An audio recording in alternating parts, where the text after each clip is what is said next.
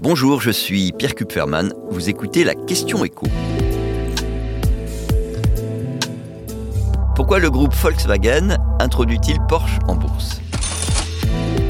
Porsche est désormais en pole position pour son arrivée très attendue sur un circuit que la marque mythique allemande ne connaît pas, la bourse. Le top départ est attendu le 29 septembre.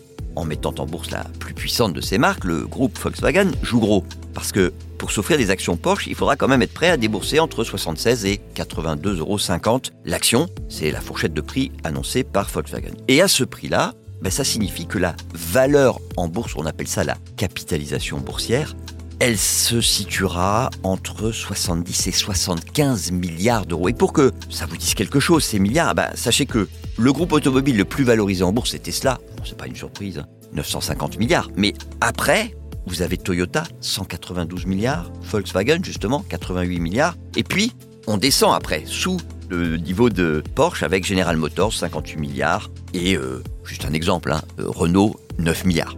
On met de côté les géants chinois. Donc Porsche, on peut le dire, va vraiment jouer dans la cour des grands. Alors que cette marque reste un nain en termes de vente. À peine plus de 300 000 Porsche vendus l'année dernière, c'est-à-dire 35 fois moins de voitures vendues que Toyota qui est le numéro 1 mondial.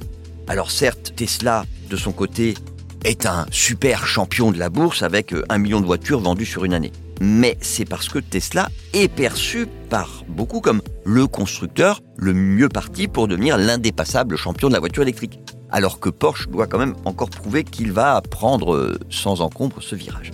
En tout cas, le groupe Volkswagen compte aussi sur les fans de la marque qui n'auraient pas les moyens de s'acheter une Porsche mais qui peuvent euh, s'offrir quelques actions.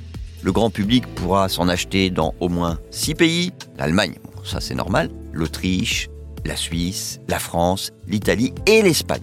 Et si l'opération est un succès, ce qui n'est pas garanti hein, dans le contexte actuel, le groupe Volkswagen pourrait récupérer pas loin de 10 milliards d'euros d'argent frais. De quoi donc financer une bonne partie de ses investissements dans la voiture électrique, ce qui tomberait très bien puisque les banques exigent désormais des taux d'intérêt beaucoup plus élevés que ces dernières années et que ça ne va pas s'améliorer dans les prochains mois. Vous venez d'écouter la question écho, le podcast quotidien pour répondre à toutes les questions que vous vous posez sur l'actualité économique. Abonnez-vous sur votre plateforme d'écoute préférée. N'hésitez pas non plus à nous laisser une note et un commentaire. À bientôt.